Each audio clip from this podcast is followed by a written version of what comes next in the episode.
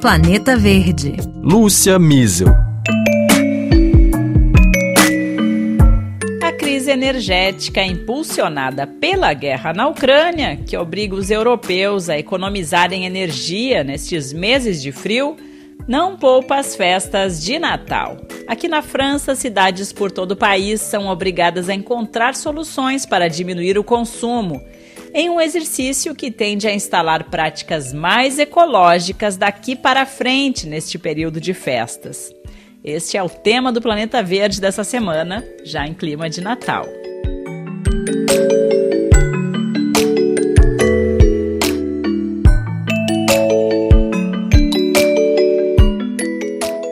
Troca das lâmpadas incandescentes pelas de LED já vinha se generalizando nos últimos anos por aqui, mas por razões financeiras. Essa mudança corta em pelo menos seis vezes o consumo de energia num período em que em algumas localidades aqui do país começa a anoitecer cedo, por volta das quatro e meia da tarde no inverno.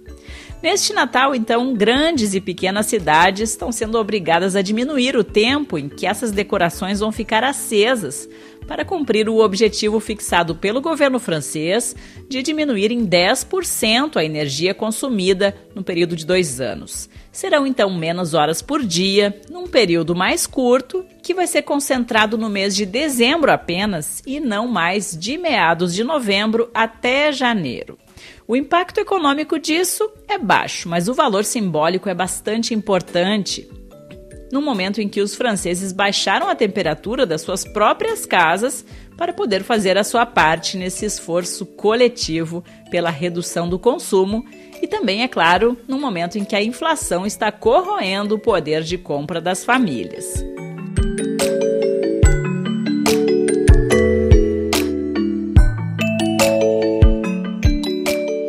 Uma passeadinha na Avenida Champs-Élysées, em Paris, durante a noite. E por lá os turistas nem sequer notaram a diferença, não perceberam que tinha um pouquinho menos de luzes do que nos anos anteriores. Eu acho que é muito importante que a gente se preocupe de verdade com o nosso planeta, inclusive no Natal. Eu acho que foi uma boa ideia. Durante o dia, eu acho que nunca foi necessário ter as luzes. À noite, sim, mas durante o dia não deveria ter.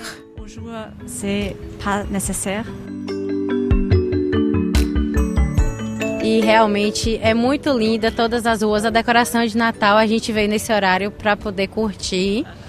E em relação ao horário de funcionamento, é, eu acho que já é um ponto de apoio, né? É algo já justificável mesmo diminuindo aí o tempo para o turista. Eu ainda acho muito válido, porque isso também desperta a consciência que nós temos ter diante da crise que está tendo aqui na cidade, no país.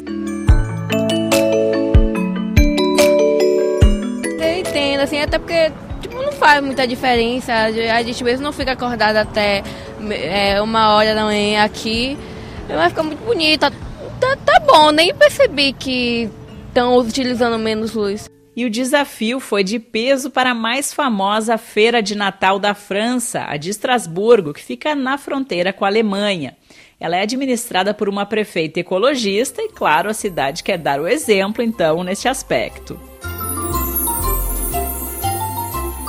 Esse evento se repete há 450 anos, atrai mais de 2 milhões e meio de visitantes a cada edição, todos ansiosos para ver o encanto do Natal sob os quilômetros de guirlandas que enfeitam toda a cidade. Mas desta vez eles vão ter menos tempo para admirar essas decorações, já que elas ficarão montadas uma semana menos do que nos anos anteriores. E a partir das 23 horas, os arranjos luminosos vão ser desligados em vez da meia-noite e o imenso pinheiro de Natal vai ser pela primeira vez desligado durante a madrugada. O ano de 2022 vai ter 20% menos luzes do que é o habitual lá em Estrasburgo. O responsável pela organização da chamada Capital do Natal, Guillaume Lipzig, me explicou as diferenças. Euh, de fato, não é fácil. A gente busca um equilíbrio entre responsabilidade e magia. Mas tem soluções que são muito simples. Podemos não só colocar menos luzes, como melhor distribuí-las, retirando daqueles lugares onde tem muitas e colocando onde tem poucas. Nós mantivemos a quantidade de pontos luminosos sobre o pinheiro, mas para compensar, reduzimos os horários em que estarão iluminados. Quando não tiver mais ninguém nas ruas, ele não precisa continuar aceso. O Leipzig ainda não dispõe de dados mais concretos sobre o consumo e a redução que está sendo esperada. Na verdade, uma auditoria energética inédita da decoração de Natal está sendo realizada por Estrasburgo. Ele ressaltou, porém, que outra fonte importante de economias vai ser o fim do aquecimento dos 300 estandes da feira, os 300 chalés, como eles chamam por aqui isso em cumprimento à Lei Clima e Resiliência, que foi adotada pela França em 2021. Essa nova regra passou a proibir a calefação dos espaços ao ar livre, como restaurantes e cafés, e claro, ela é adotada também num espaço como a feira de Natal. Sur comment on, on peut faire évoluer les choses, o Natal é um exemplo muito interessante de como podemos fazer as coisas evoluírem. Nós estamos em um período que nos leva a picos de consumo excessivo, mas os verdadeiros valores desta data são a convivialidade, a solidariedade, o encontro em família e com os amigos. São momentos que podemos chamar de naturais, que vêm de uma época muito anterior às telas, em que gostávamos de nos encontrar à luz de velas, como nos contam nossos avós não tem nada a ver com esse excesso de tudo que temos hoje. Então, se vamos até as origens dessa lógica do Natal, é totalmente coerente com a noção de ecorresponsabilidade. E que o digam as pequenas cidades né, que esperam o ano todo pelo fim do ano para poder participar do tradicional concurso Vilarejos Iluminados que tem aqui na França. A cidadezinha de Le Mont-Dandenne, por exemplo, tem apenas 1.700 habitantes, mas também se adaptou a esse contexto nacional. As iluminações não vão funcionar mais pela manhã, vão ser desligadas integralmente a partir das 23 horas. Mas outras cidades, como Bussy-Saint-Antoine, que tem 8 mil habitantes, decidiram ser ainda mais drásticas, simplesmente vão abandonar as decorações que consomem energia neste ano. Essa escolha foi feita por cerca de 10% dos municípios franceses, conforme a Associação dos Prefeitos da França, e isso diante da perspectiva de um aumento ainda maior nas contas de luz e do gás em 2023, já que essa guerra na Ucrânia não tem prazo para acabar.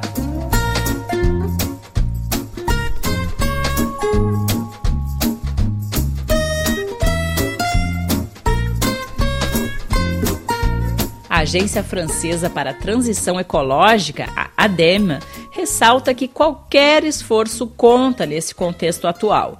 A expectativa também é que as mudanças tomadas nesse contexto excepcional de 2022, que deve se repetir no próximo ano, agora passem a ser a nova regra, não apenas para responder a essa crise, mas por responsabilidade climática acima de tudo. Para a gente ter uma ideia do que, que vai ser preciso fazer, os objetivos ambientais da França para 2050 implicam em uma queda de 40% do consumo energético nesse período e o que vai incluir também o fim do uso de fontes não renováveis os aquecimentos aqui na França, até hoje, o mais comum é que eles sejam feitos a gás, então tem um desafio de peso aí pela frente para substituir essa fonte energética.